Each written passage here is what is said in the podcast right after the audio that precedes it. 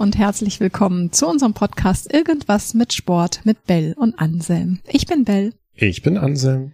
Und heute geht es um ein total tolles Thema, denn wir sprechen mit Denise Göttchen. Jetzt muss ich erstmal fragen, spreche ich den Namen mhm. überhaupt so richtig aus? Ja, passt voll.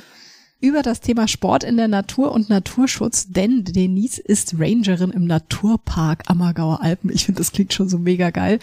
Schön, dass du heute da bist, Denise. Ja, vielen Dank für die Einladung. Freue mich. Jetzt äh, ist meine erste Frage, meine Vorstellung von so einem Ranger ist immer, man hat so einen Safari-Hut auf und stapft dann da so durch die Natur. Zerschmettere meine Illusion vielleicht gleich am Anfang. Was machst du als Ranger? Ja, genau. Also man denkt immer, dass wir Ranger mit wilden Tieren alleine in der Wildnis unterwegs sind und das ist nicht die Wahrheit.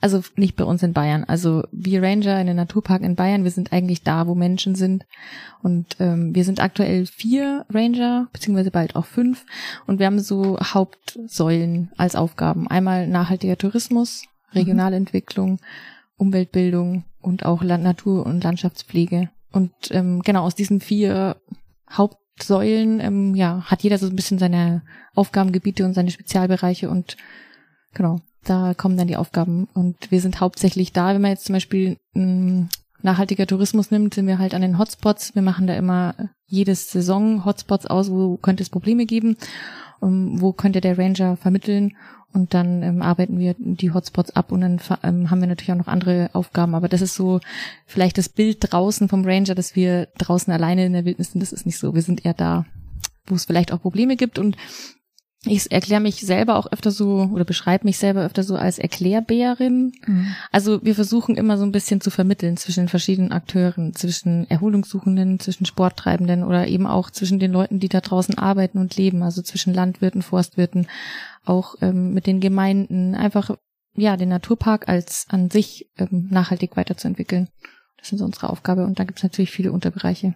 Reichen da vier, fünf Leute aus? Weil das klingt jetzt so unglaublich umfassend. Wie nennt man das? Umfassend? Umfassend, oder genau. Oder umfangreich. Ich wollte gerade so einen Mix machen, ja. ja, genau. Also man denkt, also wir sind im Naturpark Ammergau-Alpen, wir sind ein junger Naturpark, uns gibt's erst seit vier Jahren und wir sind auch der kleinste in Bayern. Aber trotzdem haben wir über 200 Quadratkilometer Fläche. Aber wenn man sich auf die Hotspots konzentriert, dann ist es schon leistbar. Also es gibt einfach Gebiete, wo es Schutzgebiete gibt. Im Winter, da muss man natürlich vor Ort sein.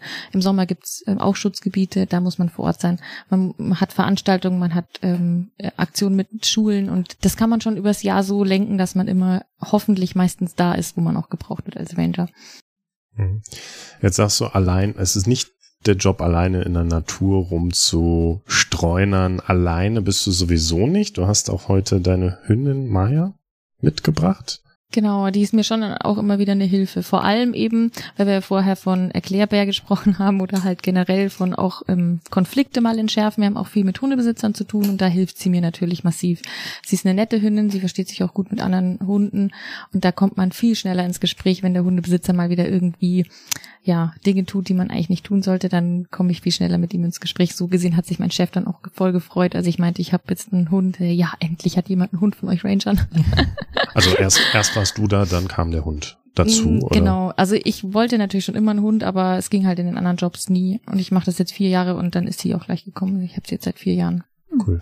Auf den Aspekt mit dem Hund kommen wir nachher nochmal zu sprechen. Ähm, falls ihr es im Hintergrund knabbern, rascheln und knacken Sie hört, das ist an einem Knochen. Das, genau, das ist Maya, die sich hier gemütlich auf die Decke gelegt hat und an einem Knochen knabbert.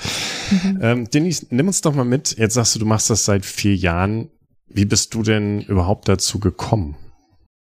Also bei mir war das schon immer ein Traumjob. Ich habe im Studium schon darauf spekuliert, dass vielleicht irgendwann mal im Naturpark was geht, beziehungsweise damals gab es noch gar keinen Naturpark, aber ich war schon ehrenamtlich engagiert bei Bund Naturschutz und wusste, dass es im Bereich Ammertal vielleicht mal eine Entwicklung Richtung Schutzgebietserweiterung oder was auch immer gibt.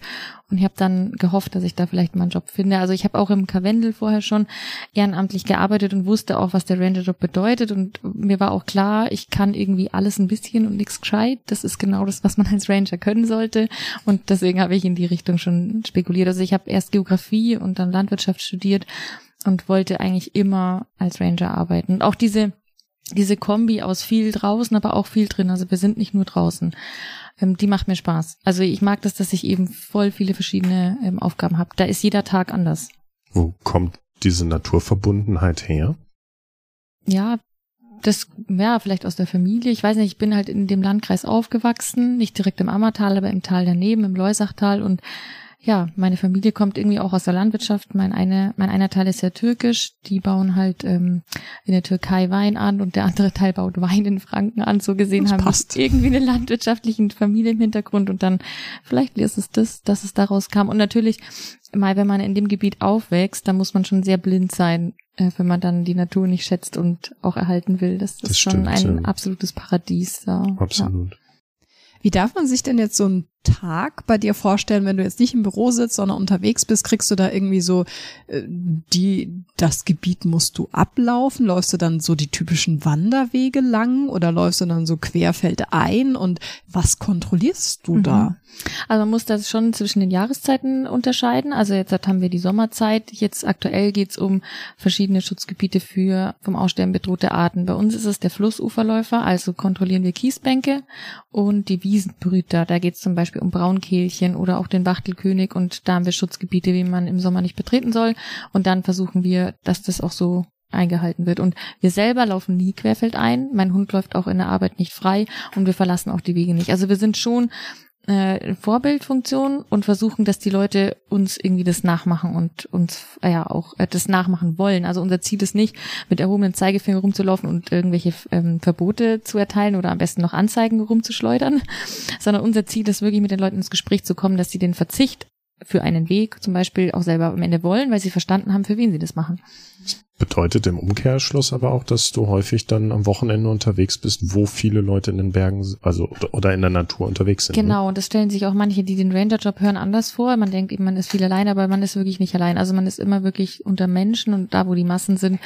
Und ähm, genau, wir sind viel ähm, unterwegs, auch am Wochenende. Bei uns wird einfach durchgearbeitet, je nachdem, was es halt braucht. Wenn es schlechtes Wetter hat, und ich eingeteilt bin, muss ich nicht arbeiten. Aber wenn es gutes Wetter hat, dann natürlich schon. Wenn alle am Sonntag baden gehen, kann es sein, dass ich halt mit dem Hund unterwegs bin und schaue, dass keiner die Wiesenbrüte betritt. Aber mir macht das total Spaß. Also ich arbeite auch gerne am Wochenende, weil wir wissen ja leider, dass die Alpen sehr intensiv genutzt werden und am Wochenende ist so viel los, dass ich ganz froh bin, dass ich mal unter der Woche frei habe. Wie machst du es denn dann? Wie darf ich mir das vorstellen? Also wenn du jetzt da rumwanderst und du triffst irgendwie so, so einen Wanderer wie mich, ähm, sprichst du den nur an, wenn er sich falsch verhält oder sprechen die dich an oder sagst du, hallo, übrigens, hier ist das Braunkehlchen und informierst sie aktiv oder so? Also oder, oder stellst du äh, Tafeln auf mhm, oder? Genau. Also unsere Aufgabe im Bereich Besucherlenkung ist, dass wir auch die Tafeln aufstellen. Also wir designen die auch selber, wir kaufen die, wir lassen die drucken, wir stellen die auf, wir pflegen die, wir stellen die wieder ab. Wir kontrollieren die auch, ob die in Ordnung sind und so. Das ist schon auch einer der wichtigsten Aufgaben, vor allem meiner ähm, Jungskollegen. Ähm, aber je nachdem, ist auch interessant, weil wir letztens eine Fortbildung in dem Bereich hatten, je nachdem, was mein Gegenüber vielleicht für eine Person ist und was der für Interessen hat, unterschiedlich, ähm, so spreche ich ihn unterschiedlich an. Also wenn jetzt zum Beispiel du als normaler Wanderer an mir vorbeigehst und einfach nur auf dem Weg chillst, dann würde ich einfach nur Servus sagen. Und vielleicht würde ich gerade durch mein Fernglas schauen und du zeigst irgendwie Interesse und dann meine ich so, ja, Servus, bin der Ranger, vielleicht hast du Interesse, schau mal, da könnte es Braunkehlchen geben. Wenn du aber einen Hund dabei hast und der ist an der Leine und brav oder brav auf dem Weg, dann würde ich dich ansprechen und mich bei dir bedanken, ah, dass okay. der Hund auf dem Weg ist um, oder wenn du ein Biker bist, der mir irgendwo entgegenkommt und ähm, wartet, absteigt und sein Radl zur Seite stellt, dass ich als Fußgänger da vorbeigehen kann, dann will ich mich beim Radlfahrer bedanken. Also wir sind in dem Kontext unterwegs. Manchmal stellen wir uns auch mit einem Spektiv auf oder im Winter, wenn man dann da irgendwo mein Lawinenprofil gräbt oder irgendwo bei Spuren stehen bleibt, dann bleiben die Leute stehen und wollen wissen, was man da macht. Und dann kommt man ins Gespräch. Das heißt, so allein an deinem Äußeren würde ich gar nicht erkennen, dass mhm. du eine doch, Rangerin bist. Doch, man erkennt uns. Du, also ihr habt, ihr heute habe ich jetzt nur das T-Shirt an, wo so ganz kurz ein Naturpark draufsteht, aber wenn ich jetzt wirklich im Einsatz bin, habe ich einen Hut auf und auch ähm, Doch, den Safari. Ja, doch, der Hut. Haben nicht alle Ranger. Das manche mögen den auch nicht. Aber ich finde das ganz angenehm. Das ist für mich auch irgendwie so Arbeitsmodus und Hut auf. Und dann haben wir schon eigentlich auch Klamotten mit fetten Logos, aber die sind halt im Sommer oft so warm, dass ich dann im Sommer oft nur mit kleineren Logos arbeite. Jetzt frage ich mich, woher weißt du das alles? Also äh, wie, wie sieht so eine Ausbildung als Ranger aus? Oder kann ich da auch so komplett quer einsteigen, weil das so Lawinengrabungen und so, also das wäre jetzt für mich alles völliges Neuland. Braucht man auch nicht in jedem Naturpark so massiv. Wir haben das auch nicht. Wir sind keine typische äh, Skitourendestination, aber manche Ranger brauchen das vermehrt. An sich ist es so, dass man, wenn man in einem Naturpark Ranger in Bayern werden will, dann muss man eine grüne Ausbildung haben. Also irgendwas Grünes, entweder Forst, Biologie, Landwirtschaft. Es gibt, glaube ich, auch einen Gärtner unter den Kollegen. Hm. Also irgendwas Grünes muss man gelernt haben.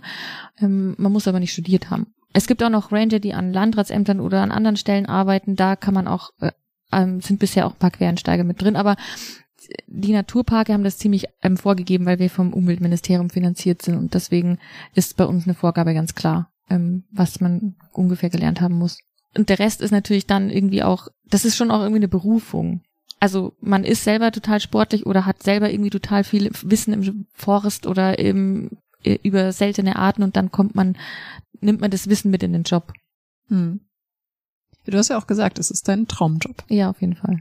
Ist es denn, kannst du noch privat wandern gehen oder bist du dann jedes Mal, wenn du irgendwie mit Freunden wandern gehst, Moment, ich muss hier, da hier steht ein Schild, das muss ich kurz checken oder so? Ja, also wenn ich im Naturpark unterwegs bin, bin ich immer im, im Arbeitsmodus, auch wenn ich privat unterwegs bin. Das stört mich auch überhaupt nicht. Und ansonsten versuche ich schon manchmal abzulegen, aber wie gesagt, das ist eher so eine Berufung. Also wenn ich jetzt zum Beispiel irgendwo einen kläffenden Hund höre und ich weiß, oh, das hört sich nach Jagd an, dann versuche ich schon einfach, dass ich den vielleicht finde, denjenigen, wenn ich eh irgendwie unterwegs bin und den anspreche, hey bitte, jagende Hunde sind einfach wirklich richtig schlimm für die Wildtiere, bitte schau, dass das nie wieder passiert. Oder wenn ich irgendwas anderes sehe, wenn jemand in ein Wildschutzgebiet reingeht im Winter, in einem Gebiet, wo ich eigentlich nicht zuständig bin, dann würde ich auch trotzdem sofort agieren. Das könnte ich dann nicht einfach ignorieren. Oder auch, wenn ich in Gebieten von Kollegen bin, wir kennen uns eigentlich ganz gut, wir Alpenranger, und ich finde ein kaputtes Schild oder so, dann schicke ich dem das natürlich. Hm.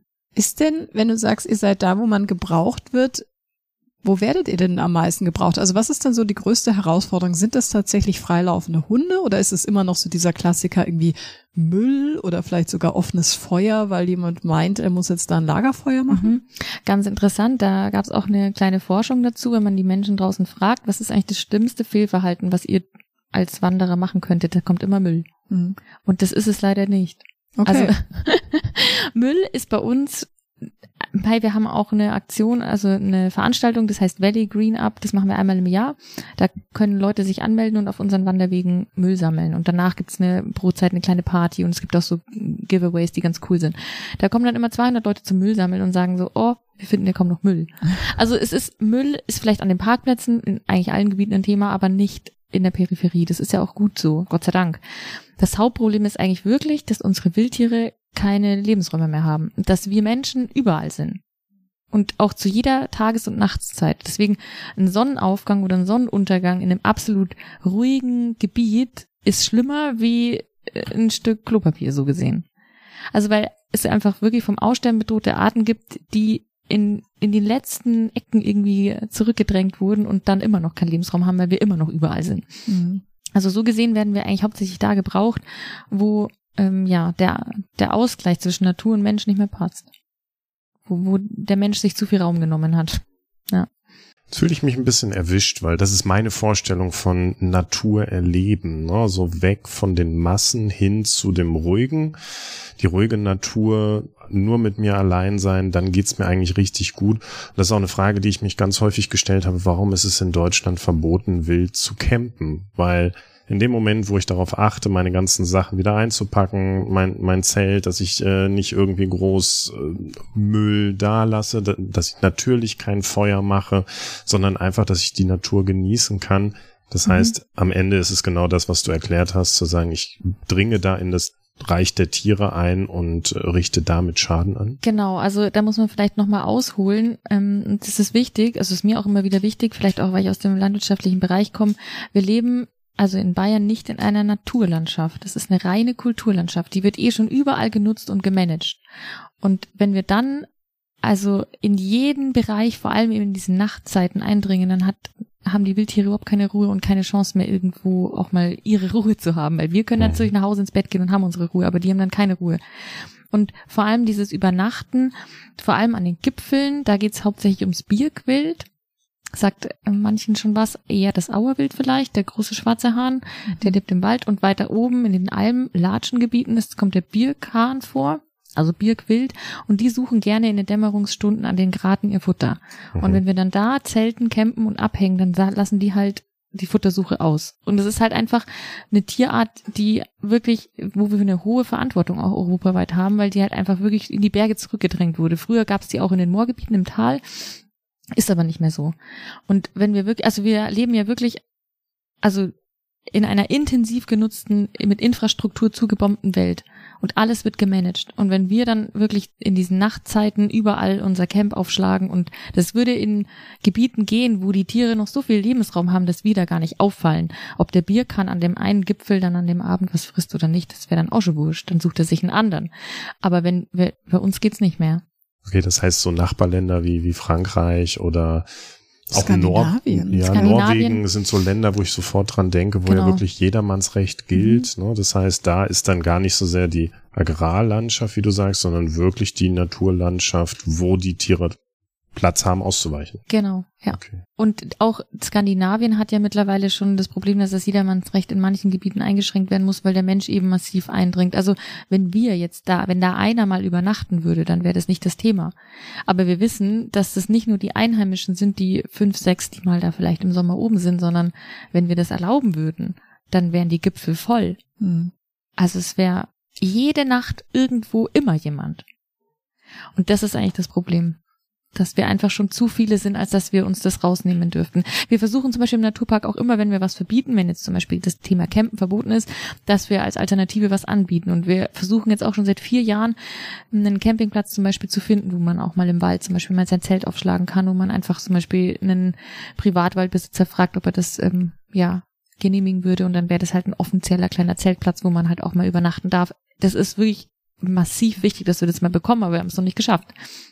Weil wir sehen es schon auch ein, dass jeder will das erleben. Einfach mal seine Ruhe haben im Wald oder draußen sein. Und das kann man ja auch, aber dann halt doch eher mal da, wo die Bahnen fahren, wo eh schon viel Störung ist, wo die Tiere das kennen und nicht eben den Sonnenuntergang allein irgendwo. Und wenn, wenn man das mal macht, dann macht man das mal, aber dann postet man es nicht. Weil Ja. sonst zieht man ja wieder an. Ja. Das, ja. Aber das ist ja so grundsätzlich auch so eine Gratwanderung, das Wort passt ja hervorragend, ähm, die ihr ständig habt, ne? Weil man sagt ja auch nur das, was man kennt und was man liebt, schützt man Mhm. auch. Ja, also man kann ja den Menschen, und das wollt ihr ja auch nicht, nicht verbieten, in die Berge zu gehen. Das ist ja einerseits auch mega wichtig. Genau. Ähm, auf der anderen Seite muss es halt solche Verhaltensregeln geben, damit es nicht völlig überhand nimmt. Ne? Genau, wir haben da ein Konzept ähm, aus dem Nachbarnaturpark übernommen, das heißt ähm, dein Freiraum, mein Lebensraum, das steht auch auf unseren Schildern so und das, das nehmen wir immer als Anlass. Du hast einen Freiraum und in Bayern gibt's Gott sei Dank auch einfach das freie Betretungsrecht. Du kannst gehen, wo du willst. Aber dein Freiraum, der endet da, wo der Lebensraum von jemand anderem beginnt, der in Gefahr ist. Und das kann eben auch ein Landwirt sein, der seine Wiese eben nicht mit Hunden voll haben will. Deswegen ist es, das ist der Lebensraum der Kühe und da hat der Hund jetzt erstmal nichts zu suchen in der Vegetationszeit. Und der Lebensraum des Bierkahns, der gehört eben dem Bierkahn und der gehört nicht uns. Da sind wir zu Gast am Tag und schauen da vorbei, aber wir sind da nicht nachts, wenn er dann seinen Lebensraum zum Überleben braucht. Wir sind da ja nur zum Genießen. Und äh, die meisten kennen diesen Vogel zum Beispiel überhaupt nicht. Also ich muss jetzt auch sagen, wenn du jetzt sagen würdest, Bell, nenn mir fünf Tierarten, die hier in Bayern äh, vom Aussterben Mhm. bedroht sind, ich könnte dir nicht mal eins nennen, ja. Also ich, ich habe jetzt auch gerade überlegt, wie sieht ein Braunkehlchen aus? Hat wahrscheinlich eine braune Kehle, so Ja. wie so ein Rotkehlchen halt, nur braun. Genau. Aber ich habe erstaunlich wenig Wissen.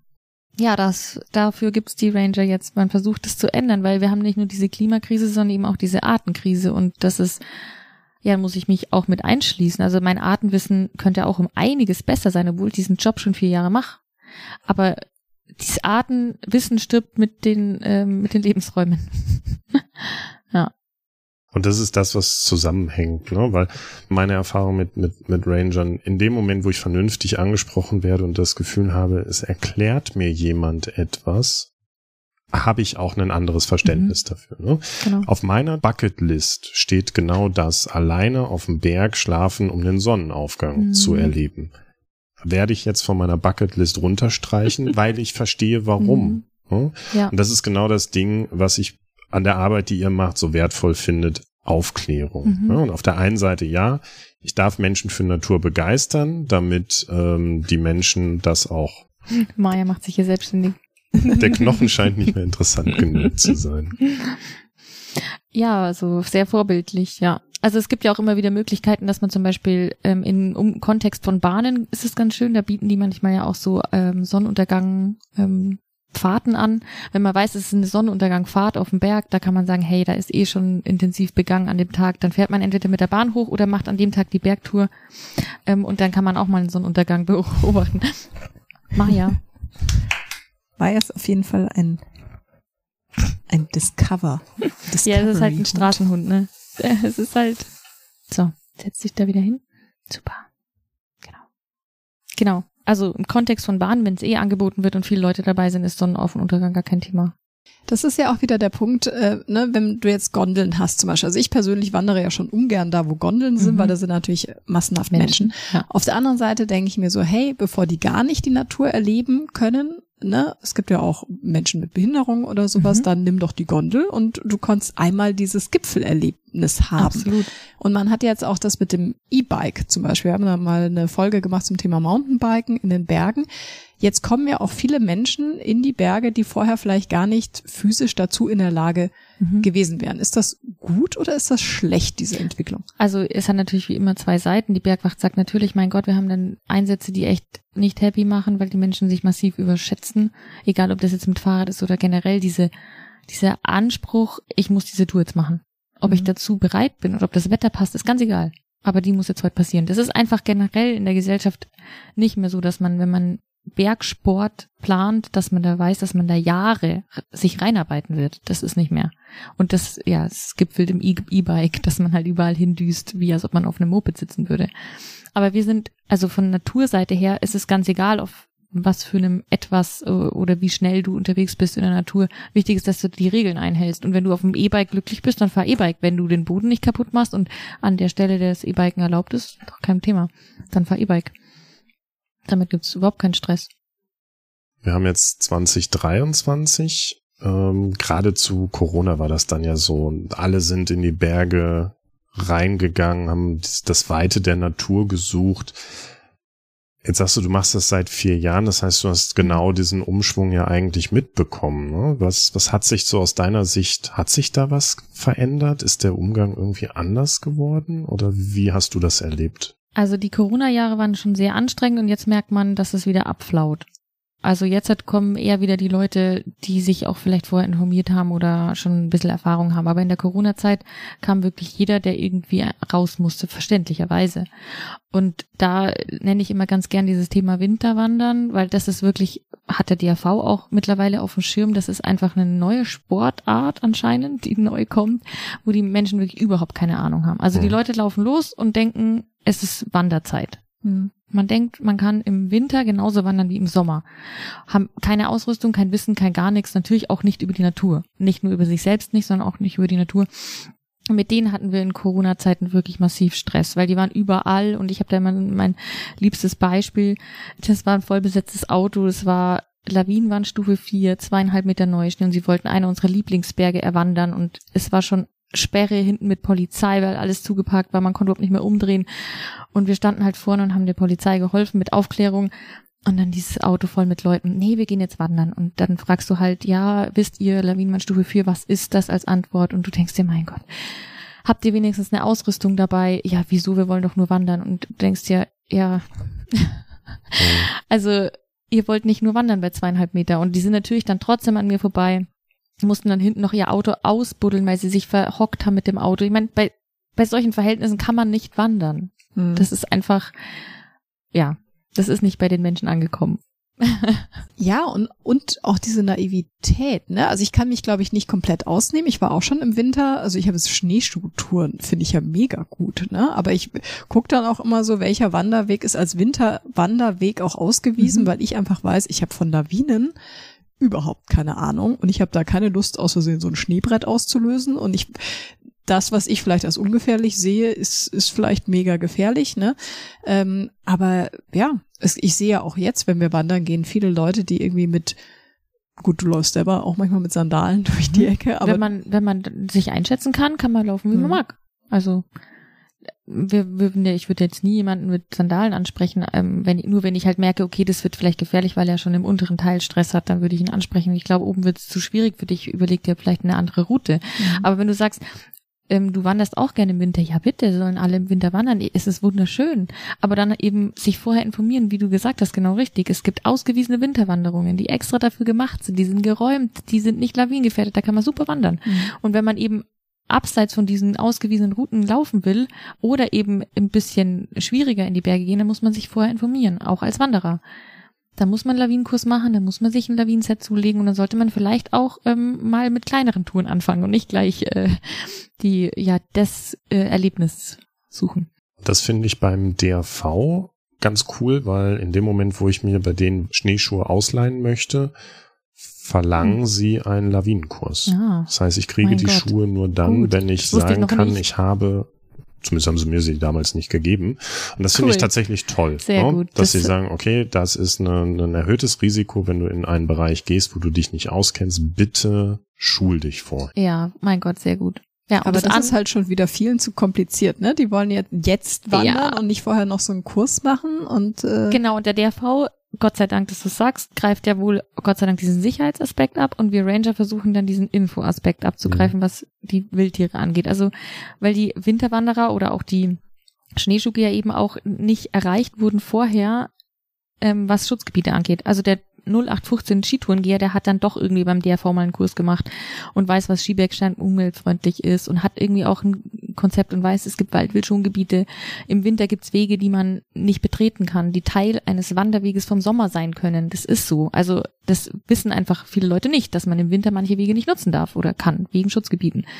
Und das weiß der Skitourengeher dann doch eher, aber der Winterwanderer nicht, weil der ist nirgendwo organisiert, der war vorher eben in keinen Kursen, der läuft rum und denkt sich, oh, es ist hier schön. Ach, mit eine kleine Holzbänke, da mit Überdachung, da mache ich Brotzeit und dann sitzt er halt auf einer Wildfütterung. Und hm. da ist eine, ein riesiger Rattenschwanz an Ärger daran, wenn da einfach mal jemand auf einer Wildfütterung Brotzeit macht.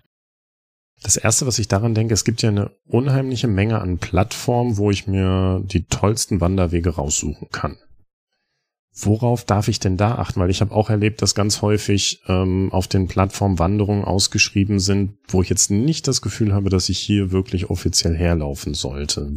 Gibt es da für dir irgendeinen Tipp oder eine Idee, wie ich jetzt als Naturinteressierter, der sagt, ich habe Spaß am Wandern, ob Sommer, Winter, einen Weg finde, der wirklich safe ist, wo ich nichts anrichte. Um, ähm, also wir arbeiten mit Autoactive und ich würde es auch immer empfehlen, mit Autoactive zu arbeiten. Man kann ja die Gratis-Version haben oder sich auch eine Pro-Version nehmen.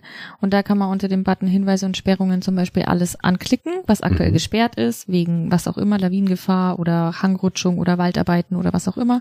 Und es sind alle Schutzgebiete eingezeichnet, die mhm. jetzt in dem Kontext der Rangerarbeit oder auch in der Umweltverwaltung ähm, eingegeben wurden. Und das ist leider bei anderen Kartenanbietern, ich muss es da leider Komoot nennen, weil sie einfach sich da aktuell noch dagegen sträuben, nicht so. Und wenn man mit Komoot läuft, was die Masse tut, hast du halt überhaupt keine Anhaltspunkte, wo dieses Schutzgebiet aufhört, wo das anfängt oder wo gerade irgendwas gesperrt ist. Und du hast halt leider auch keine Winterkarte bei Komoot. Und deswegen haben wir auch als Ranger immer wieder Leute, die mit Komoot im Winter touren gehen und dann sich auch echt ähm, nicht auskennen und nicht weiterkommen, weil diese Sommerkarte im Winter halt dann nichts hergibt. Hm. Bei ähm, Autoactive kannst du eine Winterkarte einstellen, da sind auch alle Winterrouten dann hinterlegt und dann kannst du mit deinem GPS schauen, bin ich noch auf meiner Route. Also das mache ich selber auch, wenn ich Routen gehe, die ich nicht kenne.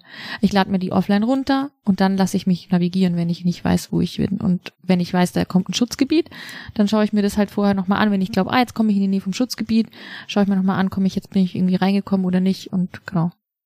Okay, Erinnerung an mich selbst, mhm. Komoot vom Handy löschen. Ja, fürs Biken ist es super. Also viele lieben es ja fürs Biken, man kann ja beides nutzen, aber Komoot ähm, gibt keinerlei Informationen, was Schutzgebiete angeht, nein. Aber das finde ich spannend, weil ich habe mir gerade überlegt, wie kriegt ihr denn all diese Informationen an den Endverbraucher? Ne? Mhm. Ihr könnt ja nicht überall so ein Schild aufstellen, das ist ja auch wiederum nicht Sinn der Sache und das ist natürlich cool, dass so eine Wander-App ähm, sowas dann berücksichtigt. Ja, genau. Also wir stellen schon überall an den markanten Stellen auch Schilder auf, das schon. Aber zusätzlich, ähm, ja, alle, die ihre Routen im Internet schon vorher super geplant haben, sind perfekt für uns, weil dann gibt's draußen weniger Stress. Thema Hunde. Jetzt hattest du es am Anfang schon mal angesprochen. Maya ist mittlerweile eingeschlafen. Halt eingeschlafen. ähm, du bist selbst mit dem Hund unterwegs, du triffst auf ganz viele Hunde. Was ist so, wa was wünschst du dir von Hundebesitzern, wie sie mit Hunden in der Natur umgehen? Eigentlich genau dasselbe, wie ich mir auch von anderen Leuten wünsche, dass sie sich vorher einen Plan machen. was kann ich, was kann mein Hund, wie weit schaffen wir es überhaupt und was muss ich beachten, damit ich niemanden durch meinen Hund irgendwie störe. Ist es zum Beispiel ein intensiver Radweg, dann nervt das mit Hund, weil der immer wieder mit der Leine dazwischen läuft. Oder ist es ein Gebiet, wo Kinder sind, dann klar, nehme ich den Hund an die Leine. Oder ist es ein Gebiet, wo vielleicht sau viel los ist und auch viele andere Hunde sind, mein Hund ist aber unverträglich, dann gehe ich halt da nicht hin. Oder ähm, gibt es eine Leinenpflicht, weil es ein Schutzgebiet ist, muss ich halt eine Leine mitnehmen, dass mein Hund vielleicht irgendwie gut an der Leine auch viele Kilometer laufen kann. Dann sehe ich schon öfter auch Hunde, die dann an so kurzen Leinen hängen und so mitgeschleift werden. Wenn man das vorher geplant hätte und wusste, dass da jetzt eine Leinenpflicht kommt, das ist auch das Coole an Auto Active, da können wir auch Leinenpflichten eingeben, dann kann man ja vorher schon eine größere oder eine Flexi oder irgendwas mitnehmen, dass der Hund an der Leine laufen kann. Und das aller, allerwichtigste ist, den Hund erziehen und sich vorher überlegen, was habe ich denn da für einen Hund, was hat der für Interessen mhm. und passen die überhaupt zu mir? Also mein Hund ist hochjagdlich motiviert, war anstrengend und ist auch oft noch sau anstrengend, aber ich wusste halt jetzt, was auf, was auf mich zukommt und ähm, arbeite damit. Mhm. Genau. Ja, das finde ich immer super spannend, auch, also gerade in der Stadt draußen finde ich das eher selten, wenn dann ein Hund auf dich zugeschossen kommt und der Besitzer von ganz Weitem ruft, der will nur spielen, mhm. dann mhm. äh, wird mir schon Angst und Das Bange. hassen auch jeder Hund, jeder Hundebesitzer, der seinen Hund gut erzogen hat, hasst es. Wenn Dass Hund, andere wenn Hundebesitzer andere Hunde das machen. Ja. Okay. Weil du hast einfach auch Hunde, die das hassen, wenn andere Hunde einfach angeschossen kommen und da gibt's nur Streitereien. Mhm. Also ja, also wahrscheinlich wäre der Hundeführerschein am coolsten. Mhm. Dass man sich einfach auch echt beschäftigen muss, bevor man sich so ein Lebewesen ins Haus holt. Und dann, wenn man wirklich einen hochmotivierten Hund hat, der draußen die ganze Zeit nur Scheiß macht, dann muss man sich irgendeine Alternative suchen, was mit dem Hund zu machen. Also wir haben im Naturpark auch einige Hundeschulen und die bieten auch coole Sachen an, wie ähm, Dog-Tracking oder auch Zughundesport mit Hunden. Es gibt so viele Möglichkeiten, den Hund am Weg auszulasten. Da muss der Hund nicht von alleine und durch den Wald heizen, allein nur, dass der mal was erlebt hat. Man kann alles am Weg machen. Hm. Überhaupt kein Stress. Und dann sind die total glücklich und zufrieden zu Hause und genau. Ich finde es wichtig, was du ansprichst, so dieses sich seiner eigenen Fähigkeiten bewusst zu sein, auch zu wissen, welchen Hund man hat, der Fähigkeiten des Hundes auch bewusst zu sein, weil wie du auch gesagt hast, es sind es streben alle in die Berge und ich will jetzt auf den Gipfel, ob egal wie es mir heute geht. Ich meine, es gibt ja auch manchmal so Tage, mhm. da weiß man, der Gipfel ist eigentlich drin, aber heute halt nicht. Ja, ja. und dann rechtzeitig zu sagen, nee, ich brauche jetzt nicht das Gipfelfoto für Instagram oder sowas, sondern ich biege halt vorher ab oder da ist ein Klettersteig, das traue ich mir jetzt nicht mhm. zu oder sowas. Also wenn ich schon lese Klettersteig, dann weiß ich schon, das ist keine Wanderung für mich. Ja. Ähm, und dann drehe ich halt um. Wenn man das weiß, ist perfekt. Ja, und das muss man eben, wenn man ein, noch ein weiteres Lebewesen mitnimmt, halt für denjenigen auch noch wissen. Der läuft eben nicht einfach so mit. Und schon gar nicht, wenn man mit dem Hund einfach mal in die Berge kommt und der zum Beispiel noch nie eine Gams gerochen hat. Dann ist er vielleicht beim ersten Molekül Gams aber ganz schnell woanders. Und das, ja, wäre natürlich auch schlimm für den Hund der kann abstürzen. Und für die Gams, das muss ich auch auf jeden Fall nochmal sagen, weil das, glaube ich, immer massiv unterschätzt wird, denn sagen viele Hundebesitzer, ja, meiner ist nicht so schnell, das Reh ist doch schneller. Ja, in, in, der Mehrheit ist das Reh schneller, aber oft sind die trächtig in den Phasen und dann verlieren die ihre Babys und haben eine Fehlgeburt wegen dem Stress. Und der Hund äh, jagt ja auch anders wie zum Beispiel ein Wolf oder ein anderer Beutegreifer. Also er macht das halt einfach richtig schlecht. Und dann ist es einfach eine weite Hatz, eine schlechte Hatz. Und wenn er dann auch noch wirklich dazu kommt, das ähm, Wildtier zu ähm, packen, dann beißt er meistens nur in die Läufe und zerstört die Läufe, also die Füße, die Beine. Und das ist einfach, das hat nichts mit ähm, Wildnis zu tun, dass mein Hund durch den, den, Wald heizt und da irgendjemanden jagt zu seiner Freude. Das sind voll gefutterte äh, Hunde, die haben, ja, die haben alles. Die brauchen sich überhaupt nichts im Wald äh, zu holen. Jetzt fällt mir spontan noch was einmal weg von Wandern und E-Biken. Ich weiß nicht, wie es bei euch äh, aussieht mit Seen, aber es gibt ja jetzt auch die ganzen SUP Boardler, also die mit dem Stand-Up Paddleboard mhm. ähm, da das auf dem, auf dem See schmeißen. Ich habe auch eins, ich finde das auch mega gut. Was mhm. mir auch nicht bewusst war, ist, es gibt ja auch da Brutzonen und du kannst ja mit diesem SUP-Board nicht überall hinpaddeln? Mhm. Seid ihr jetzt eher so auf die Wanderer fokussiert und auf den Wanderwegen unterwegs oder fällt sowas auch in euren Bereich? Aber wir haben keine Seen im Naturpark. Okay, das äh, äh, Aber klassifiziert mich jetzt als totalen Laien Alles gut, des Naturparks. Weil der Eibsi wäre jetzt zum Beispiel direkt neben dem Naturpark und äh, meine Kollegin, die am ähm, Eibsi Rangerin ist, die hat natürlich schon auch die Stand-Up-Paddler immer wieder Also es ist auf jeden Fall in anderen Gebieten ein Thema oder ähm, einfach generell an den Seen ein ganz anderes Klientel auch. Oft einfach auch Clans, die einfach nur Party und Stress machen wollen. Und das ist einfach in, an Seen oft nochmal ein ganz anderes Klientel und auch viel mehr Arbeit. Also ich habe höchsten Respekt vor den Ranger-Kollegen an Seen. Okay. Also Walchensee und Eibsee ist eine ganz andere Nummer als bei uns. Wir haben schon oft noch die, wie du dich beschrieben hast, die, die einfach ihre Ruhe wollen. Es gibt wenig Hütten, wenig Bahnen im Naturpark. Wir haben schon noch die naturverbundenere ähm, Klientel und äh, auch die, die sich eher freuen, wenn man sie anspricht und was lernen. Und auch den Verzicht, wie Verzicht auf den Gipfel, Verzicht auf eine Abfahrt oder so, dann auch einfach sagen, hey, mache ich gern, weil das macht irgendwie Sinn, was du sagst. Mhm. Und das Klientel, was an, an so Seen oft ist, das hat da überhaupt gar keinen gar kein Interesse an so einem Gespräch. Und da läuft dann auch oft mit Polizei und das ist richtig schade. Das haben wir echt nicht. Also in den vier Jahren habe ich eine Anzeige gehabt und vielleicht ein oder zweimal da mit Anzeige gedroht. Und das ist wirklich wenig. Gott sei Dank. Das heißt, die Leute reagieren tendenziell positiv ja, auf.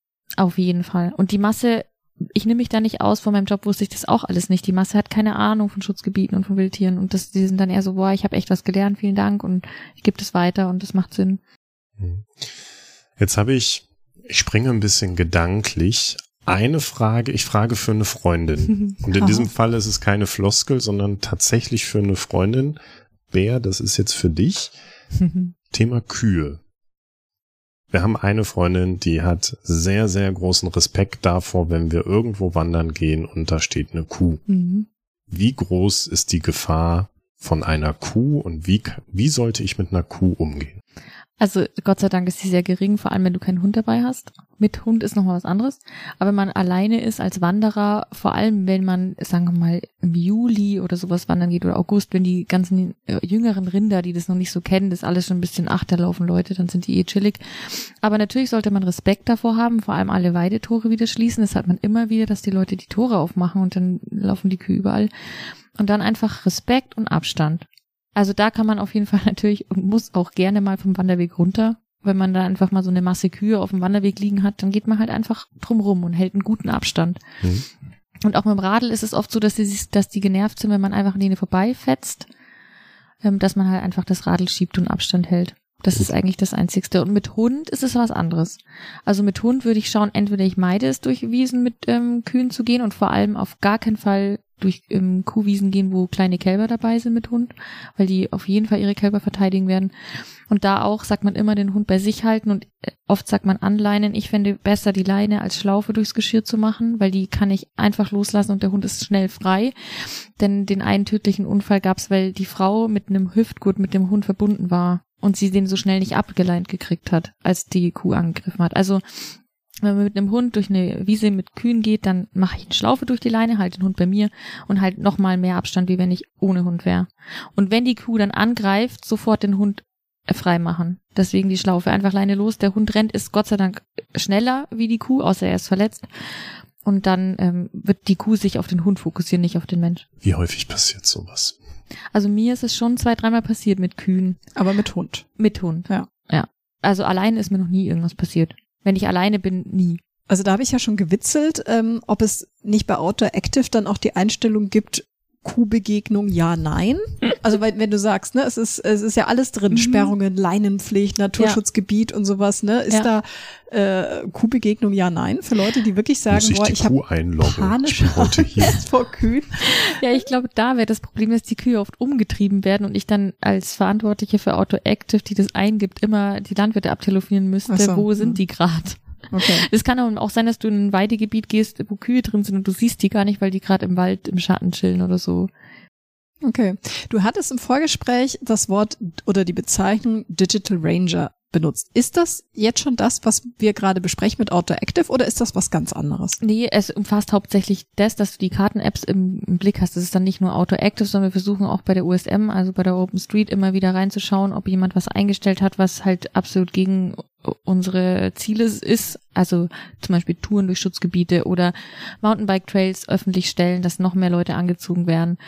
Ähm, oder eben auch, dass man die Leute eben schon mit Infos versorgt, ähm, dass man die Schutzgebiete so anzeigt mit guten Infos, warum, welche Tierart, von wann bis wann. Ähm, das ist so Digital Ranger. Und auch manchmal in Social Media umeinander und die Hashtags absuchen. Zum Beispiel Hashtag Sonnenaufgang, Sonnenuntergang am Magauer Alpen, da findet man dann schon immer wieder mal Posts und dann ist es nicht so, dass wir die gleich anzeigen, sondern unser Ziel ist, dass die dann ihr Verhalten ähm, ähm einsehen und ihre äh, Reichweite nutzen, um noch mehr Leute zu erreichen. Also mhm. wir hatten das mal, da, hat, da waren auch Leute durch ein Schutzgebiet unterwegs im Winter. Es war auch so eine Münchner Community und die haben dann ihre Reichweite genutzt und gesagt, wir haben mit einem Ranger ein Gespräch gehabt, ihren Post angepasst, hey, das war nicht in Ordnung, wir haben die Schutzgebiete nicht gewusst und dann haben die unsere, ähm, ja, unsere Wünsche, unser Wissen weitergegeben durch ihren Post. Das ist wer für das ist für uns der Jackpot, weil dann sind wieder mhm. super viele Leute da ähm, ja erreicht und haben mehr Wissen für die nächste Saison. Ist es denn frustrierend, wenn du allen Leuten, also ich, ich erkenne es ja an mir selber, ich habe sehr viel Neues heute auch erfahren bei dir, wenn du allen Leuten immer wieder so die für dich wahrscheinlich völlig offensichtlichen Dinge erklären musst. Ja, ich weiß nicht, irgendwie macht mir das immer noch Spaß. Also ich, ich freue mich einfach, wenn jemand was irgendwie verstanden hat und das ist ja auch so, dass ich ja dann auch immer wieder was lerne mit dem Gespräch. Also ich würde ja nicht sagen, dass ich da immer alles äh, besser weiß. Es gibt genug Leute, die mir auch super viel gezeigt haben und ähm, ja, ich ich erfreue mich einfach daran, wenn ja so ein Tropfen auf dem heißen Stein, wenn es immer besser wird. Mhm.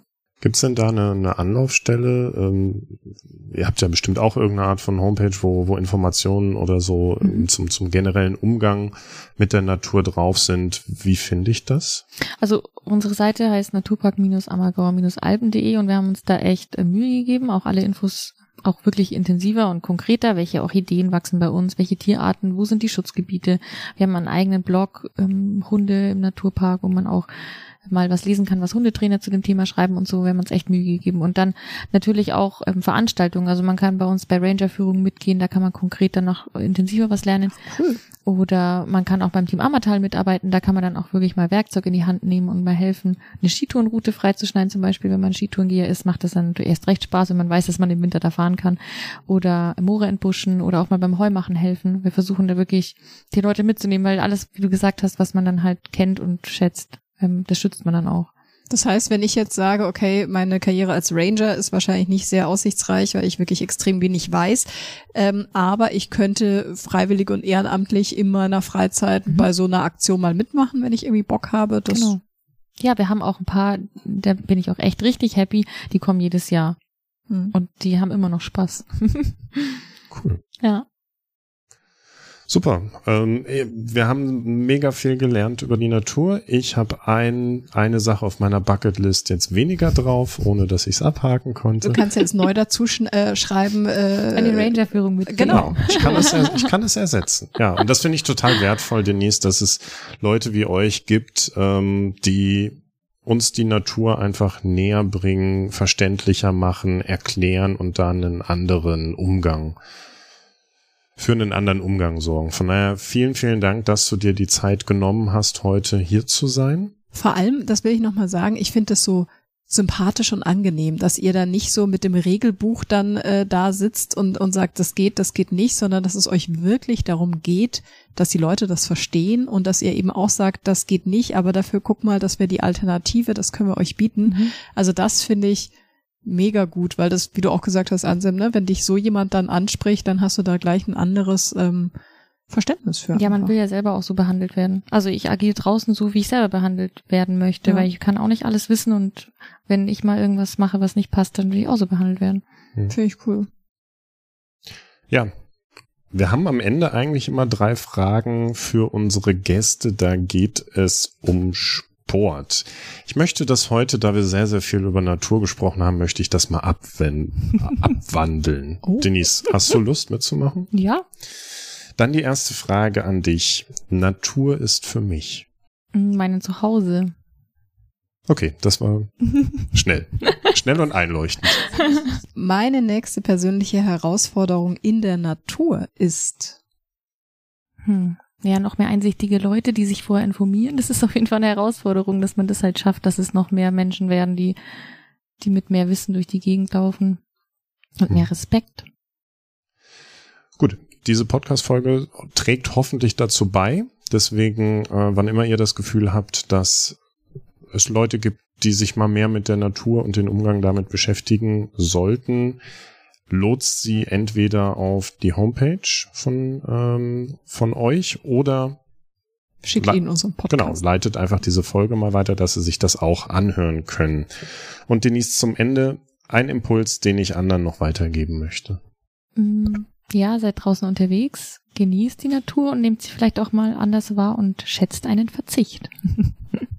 ich glaube, das ist ein mega guter Punkt. Also ich freue mich jetzt schon auf meine nächste Wanderung. Ich glaube, ich werde jetzt schon mit ganz anderen Augen da durchwandern und äh, nach Braunkehlchen suchen. Aber ja, nur da, vom da, Weg aus. Dann könnt ihr Munor Moos, könnt ihr da auf jeden Fall vom Weg aus welche sehen, wenn ah. ihr die wirklich sehen wollt. Mhm. Fahrt ihr nach Munor?